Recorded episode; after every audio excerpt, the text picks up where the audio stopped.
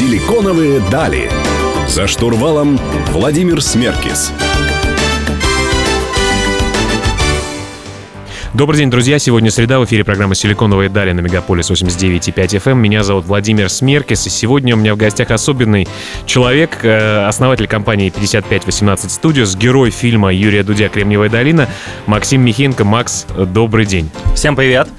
А, Максим, о себе э, ты пишешь, что хочешь стать таким проводником для русских талантов э, в Америку. Где, собственно говоря, находится твой дом? В mm-hmm. России или в Лос-Анджелесе?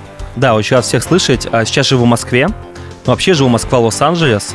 А Лос-Анджелес сейчас в локдауне, люди сидят по домам. И в Штаты я, наверное, поеду только в конце года, в начале следующем. Опять же, никто не знает, да, здесь черный лебедь каждый день. Вот я считаю свой дом именно Россия, но Америка мой такой, знаешь, а, бизнес-дом и дом, где мы творим именно дела. А Россия это больше семья, близкие а, люди. При этом синергия вот этих двух стран рождает, знаешь, такой кайф и потрясающую химию. Но я знаю, что некоторые олигархи, которые следят за своим налогообложением, они э, прямо по дням высчитывают, где они находятся больше. Больше полугода им необходимо находиться там вне той территории, где большие налоги. Вот если статистику брать, где ты больше всего проводишь время? Больше нахожусь в России, плюс я периодически езжу по Европе, по Канаде, по Азии, потому что наш клиент сейчас не только Америка, это и как раз и Англия, и Румыния, знаешь, и Сингапур.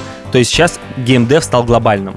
Калифорния все еще является центром, да, это так, Лос-Анджелес, Сан-Франциско, но он все менее становится центральным, то есть децентрализация идет полная, и сейчас мы видим очень много крутых проектов в Европе, в Польше, в Румынии даже есть, что как, бы, как ни странно, в Англии и в Азии. Поэтому ездить приходится везде, мой дом — это Россия. Есть такое эфемерное понятие «человек мира», да, вообще насколько это в реальной жизни реализуемая штука.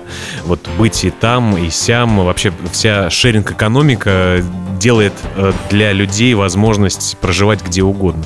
Вообще так вот, не имея якоря где-то в одном месте, это реалистично так жить? Да, смотри, так как мы занимаемся будущим во многом, это и игры, и инновации, инвестиции, я приучаю свой мозг мыслить немножко по-другому. Опять же, да, outside the box, опять же, для того, чтобы быть конкурентоспособным. И в том числе это как раз не привязываться к месту. Потому что в какой-то момент я заметил, что даже потрясающая квартира в Москве меня тяготит. Почему? Мозг расслабляется, начинаешь чувствовать, что все у тебя хорошо. Ну, когда по пещерным временам-то все хорошо. Есть территория, не надо никого завоевывать, все классно но для развития именно как раз личности и конкуренции это плохо. Поэтому я постоянно выхожу, ввожу из зоны комфорта себя, да, и для этого что? Опять же, передвижение, релокация очень помогает. Причем, знаешь, я даже замечал, что э, мне сейчас комфортно в России. И даже когда э, начинаешь говорить об Лос-Анджелесе, мозг что говорит? Максим, тебе и так классно в Москве, ты освоился, у тебя классная квартира, все хорошо, зачем тебе куда-то летать? Почему? Да, потому что мозг привык, он ленив. Да, да, и каждый раз, я, видишь, я себя немножко перезапускаю тем, что я опять возвращаюсь в LA, опять перезапускаю свой мозг, опять нахожу новую локацию, опять возвращаюсь в нетворкинг, да, и так постоянно таким образом я не застреваю в одном месте. И плюс, и минус да, то есть это не для всех точно. Скажи, просто нет такого ощущения, что где-то ты чувствуешь себя на социальной, в социальной прослойке выше, условно говоря, в России ты можешь решать э, более качественно какие-то вопросы, а в Америке ты являешься, ну, допустим, иммигрантом. Нет такого ощущения, когда mm-hmm. находишься в разных частях света? Я вижу именно класс, их фишка, да, и кайф использовать в каждой локации свои плюсы и минусы, особенно свои плюсы, и понимать, да, адекватно там, не то что минусы, да, а нюансы. То есть, грубо говоря, там, а, я из Ульяновска, и Ульяновск для меня все еще такая альма-матер, знаешь, то есть там я восстанавливаюсь. Требовать от Ульяновского уровня там развлечения Москвы, ну, не имеет смысла. Но кайфануть от отдыха, от того, что никто, нет такой, знаешь, суеты, это классно. На 5 дней идеально. Вот Москва в другом, Лос-Анджелес в третьем. То есть я на, нашел за время как раз такой, не то что иммиграции, да, путешествие по миру, а, умение наслаждаться в каждой локации своим. То есть, к примеру, опять же, Сингапур, а, я не могу там жить. Но два дня в Сингапуре ни с чем не сравнимое удовольствие. Совсем другой порядок жизни, вообще менталитет. И это круто. Опять же, это позволяет мне лучше понимать тренды. Поэтому я считаю себя больше русским, но с американским таким уклоном, потому что последние пять лет я работаю в основном с Калифорнией. Вот. И, и, и, и как бы в Калифорнии я именно не именно позиционирую себя корректно, что я а, русскоязычный чувак, но с бэкграундом и с пониманием работы калифорнийского такого мент ментальности. И это открывает большие двери. Давай продолжим э, тему раскрытия дверей в следующем блоке. Друзья, у меня в гостях Максим Михеенко. Мы вернемся к вам совсем скоро.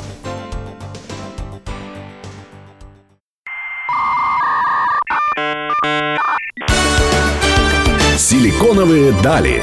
За штурвалом Владимир Смеркис. Друзья, вы продолжаете слушать «Силиконовые дали» на Мегаполис 89.5 FM. В студии по-прежнему Владимир Смеркис. Максим, ты стал героем фильма Юрия Дудя. Многие тебя знают э, в этой ипостаси. Я лично, когда меня представляют, вот ты радиоведущий Мегаполис FM, я немножко обижаюсь, потому что я во многом другом прекрасный человек и предприниматель, и отец, и друг, и так далее. Так вот, самый большой, большой хейт э, после фильма Юрия Дудя «Кремниевая долина» был в том, что показана только сладкая жизнь. Был, были показаны только плюсы, что, мол, переезжай, и ты сделаешь миллиард миллиардный стартап. Вот хотелось бы узнать, э, почему, э, какая на самом деле обстановка в Кремниевой долине. Я знаю, что большое количество стартапов, безусловно, большее количество стартапов не взлетает. Абсолютно верно. Большее количество не взлетает, как в России и в Америке. А, но, на мой взгляд, как раз именно важно понимать смысл позиционирования. То есть видео Дудя, я, э, я им вдохновляюсь. Я пересмотрел сам раз шесть, честно, по три часа, и я каждый раз находил новое. И для меня это такая, знаешь, лакмусовая бумажка, именно стимула двигаться дальше. Потому что я и не хотел найти там минусы. Это не про то. То есть, на мой взгляд, когда мы снимали там с Юрием и как он позиционирует, это попытка именно вдохновить людей здесь двигаться. Потому что же все зависит от восприятия. Почему Калифорния, на мой взгляд, успешнее э, России во многом, да, потому что не потому что там умнее люди. У нас очень много талантов. Но у них, когда ты идешь в Стэнфорде, ты понимаешь, что возможно все. То есть каждый студент Стэнфорда верит, что он может поменять мир, верит, что он для этого создан, и поэтому он меняет. Если пообщаться с ребятами из Ульяновского государственного университета, я очень люблю этот университет, я стараюсь там помочь своей альма-матер, но я вижу, что у них ощущение, что а, это Ульяновск, боже, мне не повезло, б, все за меня решили, в, жизнь, боль. Соответственно, его мозг заточен на поиск негатива. А, а единственное и главное отличие человека из Ульяновска от Стэнфорда, да, от выпускника Стэнфорда в том, что тот товарищ заточен на то, что он может поменять мир, что он ищет плюсы, и таким образом его мозг видит возможности. Потому что когда мы начали с э, нашими ребятами по психологии, по пониманию мозга, по нейропсихологии разбираться в том, как придумывать новые идеи, меня а, буквально реально окрылила, знаешь, фраза, что когда люди думают, что все там игры изобретены, все, мозг, ты лочишь свой мозг, ты ничего не придумаешь. А что, если все только начинается? Что, если как в 30-х годах прошлого э, века с кино, да, еще нет даже цвета, еще Мстители не вышли, еще нет Терминатора, то есть все только начинается. Что, если а, запрограммировать мозг про игры, что вообще ничего нет? Только начинается матч тышки, мультиплеер, все только в зачаточном виде. И все, твое подсознание начинает работать, ты начинаешь искать варианты. Поэтому мы начинаем брейнштормить так, мы осознанно, да, это не объективно, но это работает. Потому что для того, чтобы создать что-то новое, нельзя быть объективным. Не, надо, наоборот, немножечко, как Стив Джоб, искажать реальность в угоду правильного фокуса. И потом ты, соответственно, достигаешь этого. Да, в России, к сожалению, все еще пока есть наоборот. Мы немножко принижаем свои возможности, таким образом ограничиваем себя. Это меняется. Я вижу уже крупные компании в России начинают достигать этого, но это потихоньку процесс, который нужно здесь сделать. И поэтому я рад, что вот в видео было показано сказано так. Это вдохновляет много людей. Конечно, не все дойдут. Но если рассказать о том, что все плохо, то еще меньше людей дойдет, сто процентов. Но все равно ты видел сломанные судьбы людей, которые приезжают туда в надежде на одно, и в итоге о скалы реальности э, свои мечты разбивают. К сожалению, да, я видел много, но здесь вопрос, видишь, не в том, что у них не получилось, а то, как они к этому относятся. Потому что, как и видео с Юрием, когда мы обсуждали, и другие участники, провал в долине — это хорошо. Три провала — это замечательно. Главное найти силы после третьего провала, потому что почему-то есть установка, что я, не знаю, потратил 50 тысяч долларов на стартап, он не получился, я плохой мальчик. Нет, ты получил урок, тренинг на 50 тысяч долларов. Это гораздо эффективнее, чем все онлайн-коучи. Почему? Потому что это реальный мир. То есть таким образом я потратил очень много денег, э, и я не жалею об этом. Ни один проект не взлетел из того, что я потратил на, на об, обучение, но я и не жалею, потому что задача была не взлететь, шанс реально один из тысячи, да, сейчас, построить новый Microsoft или Facebook, но я получил знания, которые потом привели меня к проектам уровня Call of Duty, уровня Uber, да, опять же, это же именно строится на огромном количестве провалов. Но провал неправильное слово. Это огромное количество опыта. Вот я так воспринимаю. И тогда не жалко. Как только ты меняешь в голове ощущение, что я потратил 50 штук долларов на опыт, на практику, все, не о чем жалеть тогда. Ну что ж, получается, что все в отношении человека к той, или, к той или иной вещи, которая с ним в жизни происходит. Как раз таки про русскую мечту и поговорим в следующем блоке. Друзья, оставайтесь с нами, вернемся совсем скоро.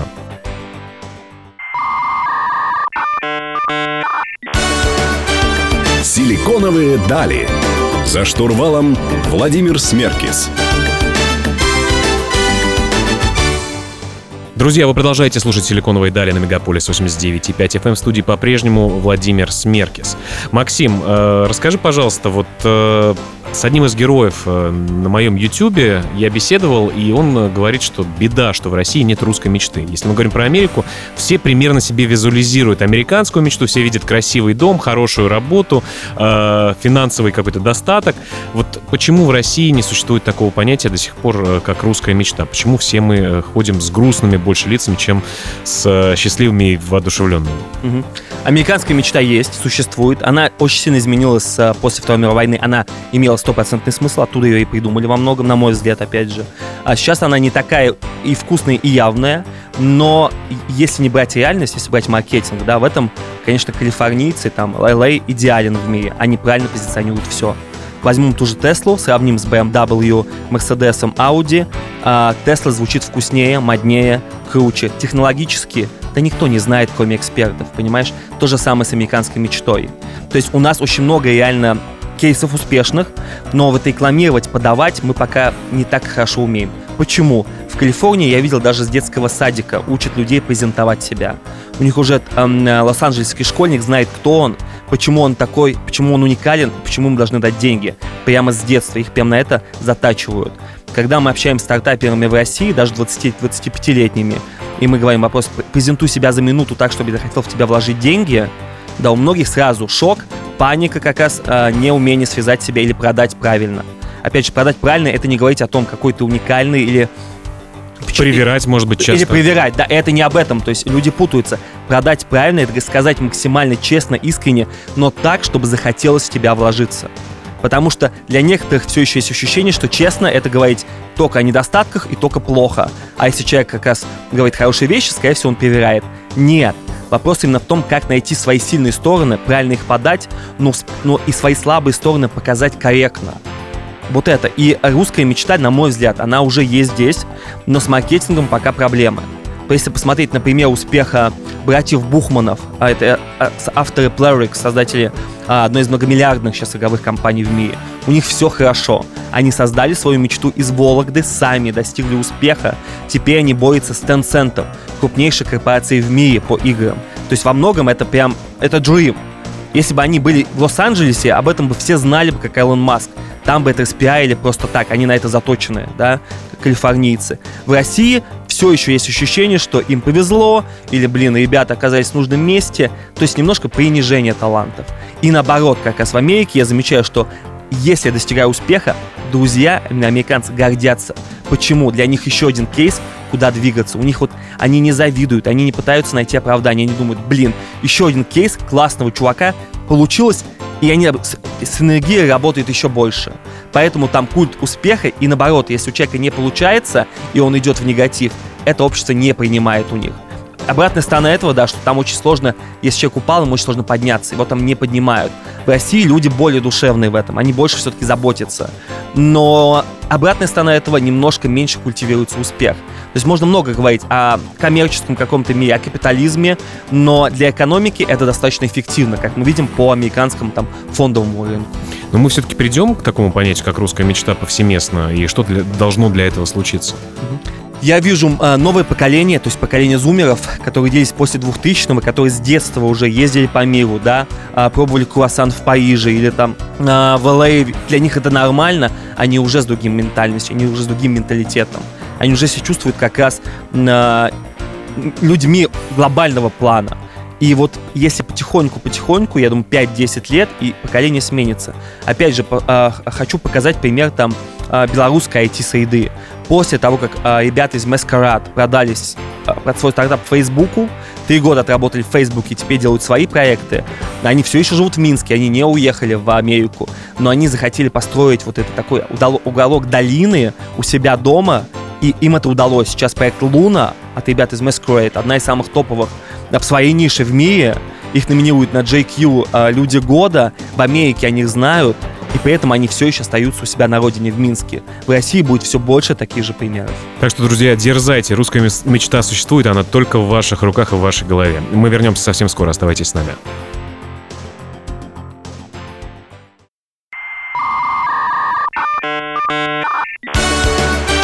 Силиконовые дали. За штурвалом Владимир Смеркис. Смеркис. Друзья, вы продолжаете слушать «Силиконовые дали» на Мегаполис 89,5 FM. А, Максим, а, мечта многих стартапов сделать MVP, то есть базовый какой-то продукт, э, работающий с э, базовым ограниченным функционалом, получить инвестиции от э, какого-то фонда или бизнес-ангела и стать единорогом. Кажется, раз, два, три, и ты уже на Луне. А, Какие на самом деле шаги проделывает стартап на вот этой дистанции к победе? Очень хороший вопрос, да, спасибо. Я вижу, да, шаги верные. Вопрос именно в том осмысленности этих шагов и четкости. То есть я заметил, буквально нужно 10-15 минут по общению со стартапами, чтобы понять, насколько есть смысл в него вкладываться, насколько шансы высоки. И это именно не только про его продукт, это про то, как он мыслит. То есть мы замечаем, что люди, которые начинают очень сильно уходить в детали, рассказывать прошлое своей жизни или какие-то не абсолютно не, не, не, не ненужные э, вещи от своих предыдущих провалов или проектов, да, не сильно эффективны. Почему? Думают не о том. То есть мы именно э, вот видим позиционирование, четкое понимание, зачем ты делаешь, и именно наличие своей собственной боли в этом стартапе крайне важно. То есть если я вижу, что человек горит своим делом, потому что это реально его волнует, не просто заработать миллиард, а реально он решил проблему себе или решает сейчас свою проблему и хочет помочь миру, но это созвучно ему, это огромный э, преимущество, огромное преимущество, огромный шанс, что выстрелит. Второе, четкий фокус на результат. То есть он готов реально ради своей мечты, ради этого проекта пойти на многое. Потому что тот, кто работает на двух работах и по вечерам пилит свой стартап, но это уже говорит о том, что он не уверен, он не готов вложить все яйца в одну корзину. То есть настоящий стартапер соломку себе не подкладывает? Э, в идеальном мире, да, есть. Мы, опять же, говорим о шансах. То есть, чем, э, разумеется, можно работать на двух работах и вечером делать стартап. Но если фокусироваться на одном стартапе, шанс увеличивается процентов на 50. Плюс еще, если еще больше решать свою проблему и боль, еще процентов на 30 увеличивает шанс. Таким образом, мы увеличиваем, увеличиваем шансы. И так нелегко создать стартап, да, успешный даже в долине, меньше 2,5%, которые проекты хоть как-то зарабатывают деньги в долине. Да, и, такие, и вот эти все нюансы, они только увеличивают шанс хотя бы до 10% дойти, да, и мы не говорим там о 50 даже. И сейчас э, еще ведь появился такой надрыв, э, знаешь, с тем, что Робингуд в Америке, в России Тинькофф инвестиции, э, Сбербанк инвестиции, люди теперь научились вкладывать деньги легко в акции больших компаний. Раньше это было очень сложно. Теперь это изи, да, 5 секунд, как в Clash of Clans купить там нового какого-нибудь бегемота, знаешь. И поэтому стартаперы конкурируют сейчас не только между собой, но, да, и с крупными корпорациями. И часто мы разговариваем с ребятами, э, которые хотят вложить деньги, и так как я хочу там, ну, быть максимально честен, мы разговариваем, зачем ты хочешь вложить деньги. Если ты хочешь просто заработать деньги, то, возможно, есть смысл не вкладывать в стартап, а вложить как раз в Amazon, в Starbucks, в Nvidia, в Intel. Шанс, что желательно понемножечку в каждую. Шанс, что эти 10 компаний там, да, или 5 закроются через год, минимальный. Скорее всего, ты заработаешь денег а шанс все деньги вложить в друга Васю из Владивостока, у которого гениальная идея, да, но это вот 3%, даже меньше. Но ведь э, чем больше риски, тем больше возможность заработать. Тем все больше меч... кайф. Все мечтают найти тот самый World of Tanks или Маскарад, который э, продался Фейсбуку на самой ран... ранней стадии. Абсолютно, да. Поэтому я вижу, да, то есть э, здесь именно э, важно подавать инвесторам не только как возможность заработать, потому что ради только заработка стартапами не занимаются. Это скорее именно поучаствовать в какой-то великой мечте, изменить мир, поработать с клевой командой. То есть мы так выбираем команды для инвестирования. То есть не ради денег, потому что это очень такая сомнительная история только ради денег. Скорее всего, будет разочарование. Но если ребята горят своим делом, если ребята кайфуют, если с ними приятно работать, и они сами знают, что хотят, вот в это я хочу вписаться. И при этом инвестиции в стартапы должны быть только смарт, то есть так называемый smart money, когда ты помогаешь стартапам еще развиться, а не только даешь финансовую подушку для деятельности. Я вижу, да, потому что просто деньги сейчас в наше время найти очень легко на самом деле, да, это от кредитов до а, каких-то залогов, а, взятия в долги. Ну, то есть, если нужны деньги, найти easy. Smart money гораздо сложнее найти. И просто деньги не решают. Иначе тогда бы, да, там все крупные корпорации бы делали один хит за другим. Но нет, мы смотрим и у Диснея, и у Electronic Arts постоянно есть провалы, потому что хотя у них неограниченные бюджеты, вопрос реально в смарт money и вот в личности, в культе основателей как раз. А это вот дорогого стоит. Друзья, дальше еще интереснее. Оставайтесь с нами, вернемся совсем скоро.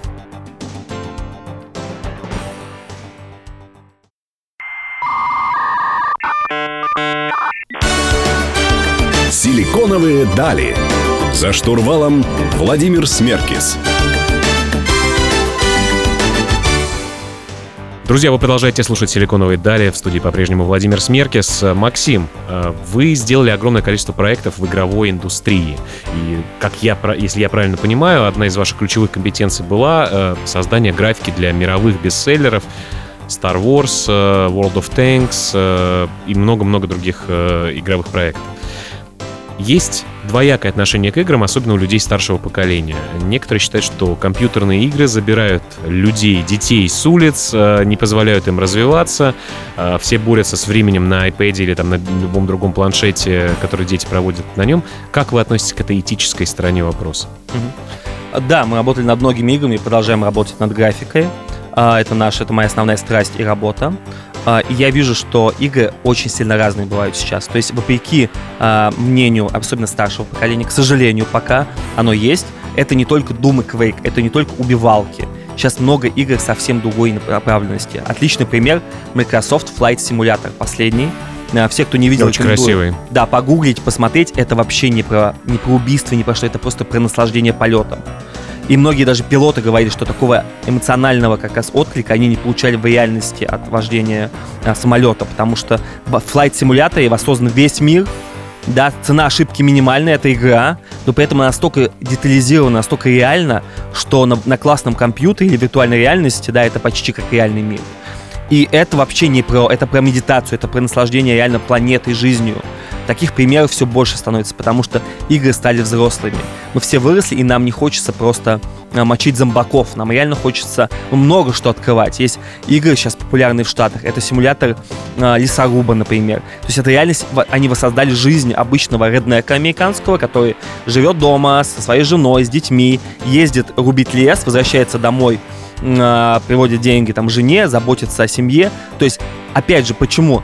Игры все больше симулируют реальность. Чем игры становятся сложнее, тем они больше воссоздают какие-то аспекты нашей жизни. Поэтому сейчас я вижу огромный тренд на игры медитации. Это ре- симулятор реального ручного труда. Это быть дальнобойщиком, лесорубом, да, быть э, водителем как раз, пилотом. То есть те вещи, которые в реальности все больше автоматизируются, к сожалению, да, в реальности. Но в играх это реально кайф. Плюс есть обратная сторона э, аддик, аддикции к играм, на играх можно зарабатывать. Это и киберспорт, да, опять же, Apex Legends, Fortnite, многомиллионные, много миллионов долларов уже вложено в это, и можно реально стать... И компании миллиардные уже. Компании сами миллиардные, игроки реально зарабатывают до миллиона долларов. В Южной Корее, в Америке это культ. Вот. И при этом еще можно делать э, какие-то моды, контент-паки для таких проектов, как Minecraft, Roblox. И на этом уже школьники, студенты зарабатывают. То есть у нас есть пример... Меня, меня сегодня сын просил играть в Roblox, как раз э, это просто был какой-то кошмар. Отличный пример Roblox, да, это реально вселенную а, универсальная, где дети с пяти лет уже зарабатывают деньги. И они говорят, что уже там сотни миллионов они выплатили, это только начало. То есть, и вот если показать этот кейс родителям, особенно старшим, потому что они не, многие не знают этого пока, и сказать, что играть в игры можно по-другому, а еще можно зарабатывать на этом и строить на этом жизнь, вот это тогда мышление меняется. Но опять же, я призываю умеренное потребление, как и всего, да.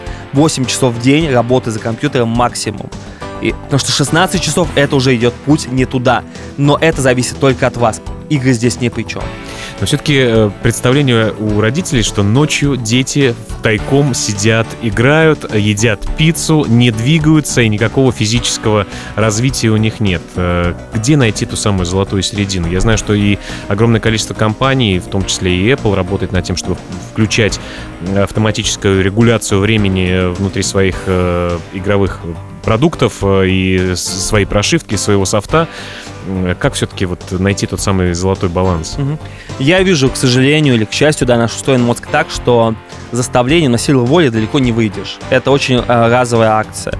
Мы видим больше про, форматировать мозг так, чтобы ты кайфовал дофаминово, да, испытывал кайф от вещей, которые полезны, в идеальном мире, да, а, потому что от фастфуда дофамин вырабатывается быстро, понятно, но это не полезно. Вот, и я видел там, как э, выращивают детей, как растят детей на топ-менеджеры в долине. Вот, они с детства приучают их к чужо, к трудному физическому э, действию, э, труду, вот, но за это постоянно поощряют. То есть пример а, топ-менеджера там Теслы, который может купить хоть каждый день покупать по новой консоли ребенку, но он а, хочет, чтобы его дети, дети выросли а, осознанными гражданами и понимали ценность каждого доллара, и поэтому они а, там с папа с мамой выработали новые правила. Ребенок каждый день, чтобы э, заработать на PlayStation 5, а, моет посуду, а, а, застилает кровать как раз и гуляет по 5 километров с помощью там Apple Watch браслета. И, соответственно, каждый день зарабатывает по 10 долларов.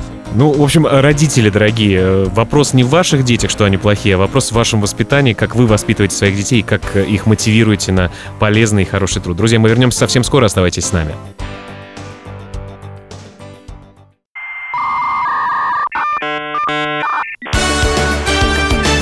Силиконовые дали. За штурвалом Владимир Смеркис. Друзья, вы продолжаете слушать «Силиконовые дали» на Мегаполис 89.5 FM. В студии по-прежнему Владимир Смеркис. Э, Максим, в завершении обычно мы говорим про будущее, о том, какое оно будет, и хотелось бы узнать твое мнение. Э, какие тренды, э, вокруг чего будет ажиотаж и хайп э, с таким с негативным окрасом, а что действительно будет двигать индустрию цифровую вперед в ближайший год? А, игры, игровая индустрия будет расти 100%, да, мы не видим никаких предпосылок, что она будет сокращаться, потому что, во-первых, вторая волна, локдаун в Лос-Анджелесе, в Нью-Йорке, возможно, по всей Америке, да, Израиль закрыт, Европа закрывается с Россией, да, что все что угодно тоже мы не знаем. Но все это приводит к тому, что люди все больше усаживаются за игры. Это и хорошо, и плохо. Но мы не можем это изменить. Мы можем только адаптироваться под этот, этот тренд. Второе. Виртуальная реальность рано или поздно придет. А кто-то говорит через 5 лет, кто-то говорит через 15 лет, но все тенденции говорят о том, что мы все больше уходим в виртуальный мир, а виртуальная реальность наиболее адаптивна, что ли, но пока технологии не успевают. Google, Google, э, очки Google были разработаны как, сколько уже, 10 лет назад, но как-то не прижились. Это вот, э, может быть, настает то самое время? Да, технологии пока не успевают, но они совершенствуются каждый год. Если посмотреть на последний Microsoft HoloLens, на последние как раз технологии Magic Leap, э, технологии, и которые мы ждем сейчас от Apple Glass.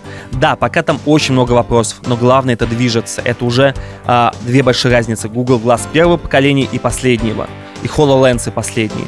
В Enterprise B2B решения это используется повсеместно во всяких э, нефтяных компаниях. Э, даже вот есть классный стартап Cerebrum в России, который поставил своей целью обучить через виртуальную реальность э, B2B персонал в пятерочке, в Сбербанке, в РЖД, и это эффективно. То есть это уже работает как раз. Потихоньку такие маленькие кейсы говорят о том, что виртуальная реальность придет. Вот, все зависит когда. На это все делают ставки. Это то, что мы увидим, в принципе, э, с точки зрения развития компании и инвестиций, соответственно, да? Да, это туда, куда э, идут потоки денежные. А, еще новые тренды — это биомедицина. Туда идет огромное количество и вложений энергии, сил, инвестиций, особенно в Штатах. И Apple, и Google, и Facebook все идут туда. Почему? Потому что население стареет.